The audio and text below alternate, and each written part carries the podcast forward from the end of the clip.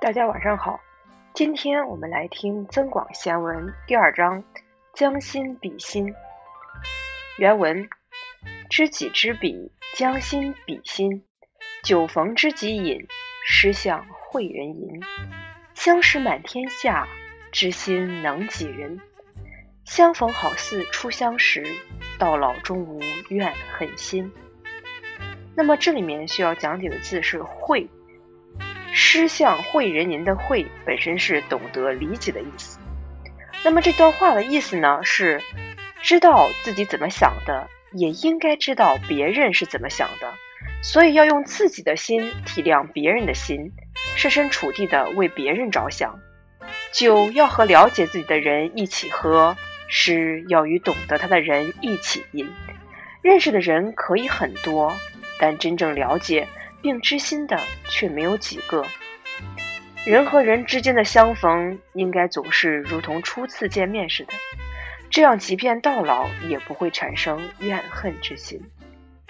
这段话让我忍不住想起了两首诗。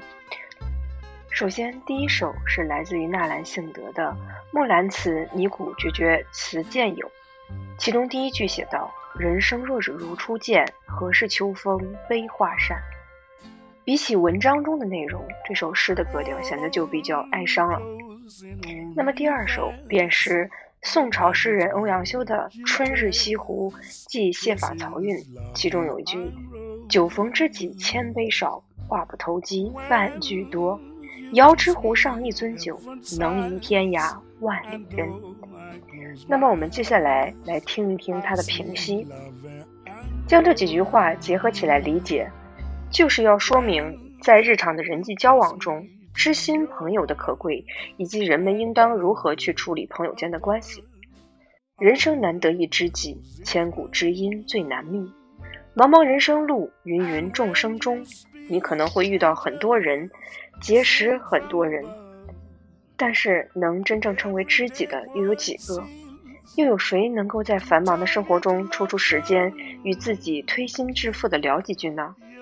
所谓酒逢知己千杯少，话不投机半句多。朋友是需要志同道合的，只有心灵契合，才能与之吐露心声。人生得一知己足矣，是无数人的感慨。人生苦短，能相伴到终老的知己却不多，因此才有了伯牙摔琴谢知音的千古美谈。所以，对于来之不易的友情，应当倍加珍惜。不要等到失去才追悔莫及，在还拥有这份友情时，应该记得在享受它的同时，更不忘去关怀和体谅给予这份友情的那个人。与人为善，将心比心。真正的朋友，除了以诚相待外，更需要相互包容、相互体谅。不要把它当成你永恒不变的私有财产而予取予求。朋友之间应该是平等的。一旦友谊的天平严重失衡，就将面临失去它的危险。如果交朋友都能够以初次见面时的友好与谦恭去对待和维持，也就不会生出这么多的是非和怨恨了。这份友情才能够历久弥香、地久天长。那么在这里有两个小故事，故事连接，我们来看一下啊。第一个是小树林和火。故事发生在冬天，一小堆炭火在小树林边隐隐燃烧。很显然，这堆炭火是路人取暖留下的。渐渐的，渐渐的，这小堆炭火越燃越微弱，炭火得不到新的柴薪，眼看就快要熄灭了。他赶忙对小树林说：“亲爱的小树林，我倒是想知道，上天对你真是不公，你的命为什么这样苦？”你浑身上下没有一片叶子，这样光着身子就不会冻死吗？有什么办法呢？冬天我只能站在纷飞的雪花中，发不了绿，开不了花。小树林这样回答炭火：“哎，对我来说这就是小事一桩。”炭火接过他的话说：“要是你跟我交上了朋友，我保证能给你带来温暖。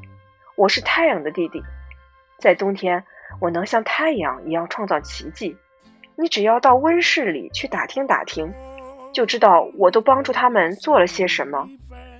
隆冬腊月，大地都被冰雪冻得严严实实，可温室里照样开花结果，哪个不夸我神通广大？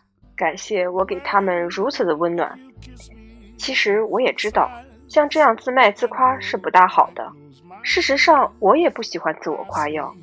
不过，要达到太阳的那点本事的话，我还是绰绰有余的。太阳白天还能逞逞威风。可一到落山的点儿，他对冰雪就无能为力了。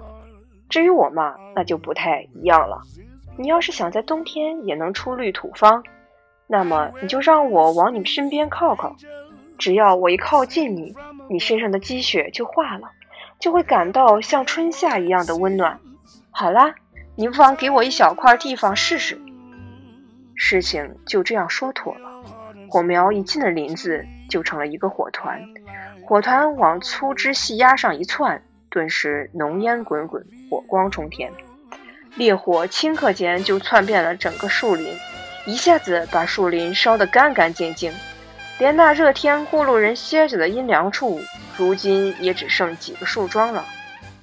说来也没什么好奇怪的，树怎么可以跟火去交朋友呢？第二个故事就是我们耳熟能详的。伯牙摔琴谢知音。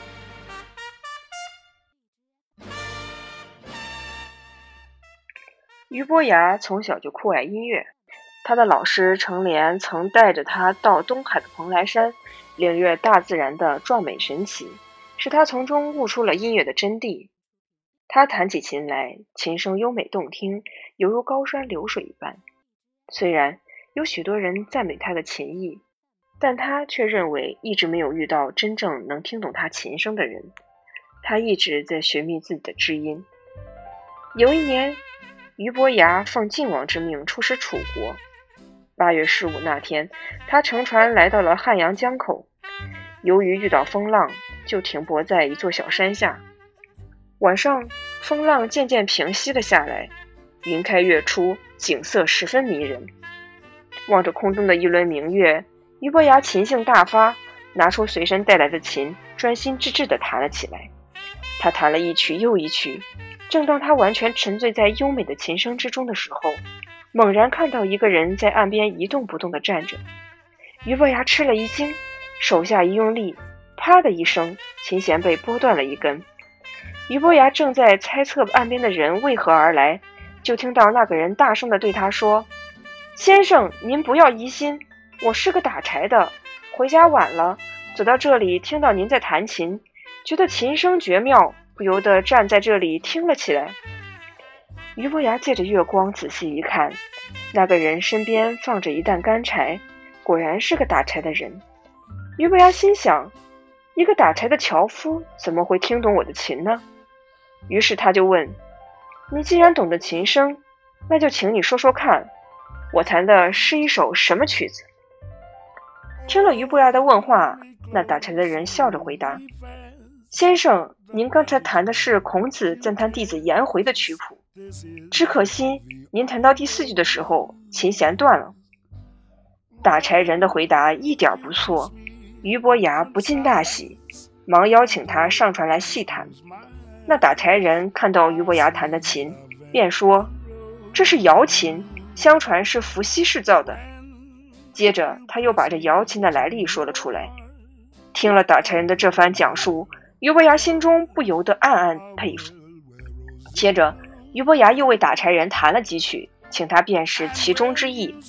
当他弹奏的琴声雄壮高亢的时候，打柴人说：“这琴声表达了高山的雄伟气势。”当琴声变得清新流畅时，打柴人说。这后弹的琴声，表达的是无尽的流水。俞伯牙听了，不禁惊喜万分。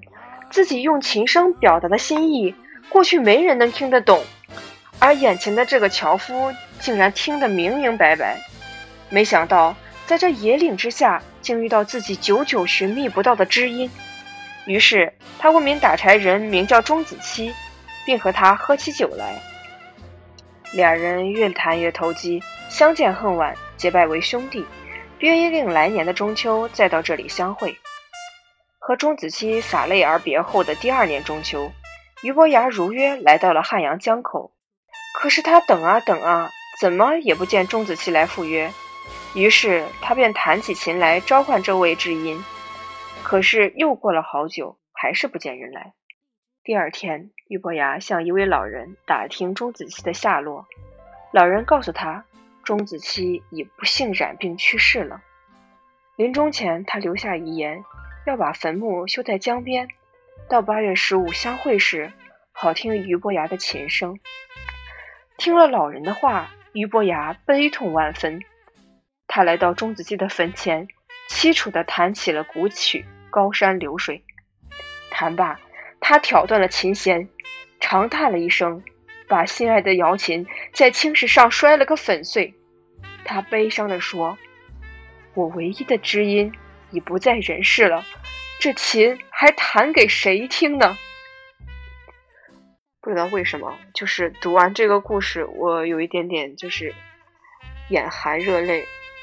真的，有时候，尤其是像我们在读书的时候，认识了很多志同道合的朋友，感觉那时候觉得青春无限美。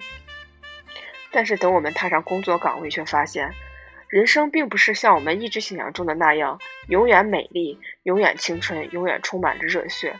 就是很多现实的东西会慢慢将你的棱角磨平，而且你也会。与你的那些朋友们，因为不同的生活环境而渐行渐远。其实俞伯牙和钟子期的故事，都是我们从小都听说过。但是今天我在读这个故事，却有了不一样的感觉。就是尤其是当俞伯牙苦苦苦苦寻觅，终于遇到那个他想要见的人，他想要等待的人，但但是这个人却在那一面之后。与世长辞，从此两人阴阳两隔，永远没有见面的机会。我觉得，人生最痛苦的不是在于失去，而是在你曾经拥有过却又失去。你你体验过那种幸福，又感受过那种感动，然后等到你想去再追求他的时候，或者说你想要再次感受过他的时候，却发现已经再也不成可能了。我觉得这才是让人觉得非常悲伤的地方。人生其实就是在不停的说再见，与我们的童年再见，与我们的青春再见，与我们曾经的那些朋友再见，然后孤独的一个人走完这一生。就像一辆行驶在路上的绿皮卡车，我们仿佛是车中的乘客，缓缓的在跟许多人一起看风景，实际上最后到达终点的。还只是我们自己，因此将心比心，做一个有同理心的人，珍惜身边每一个曾经陪伴过你的朋友。我觉得这就是人生最有价值的地方。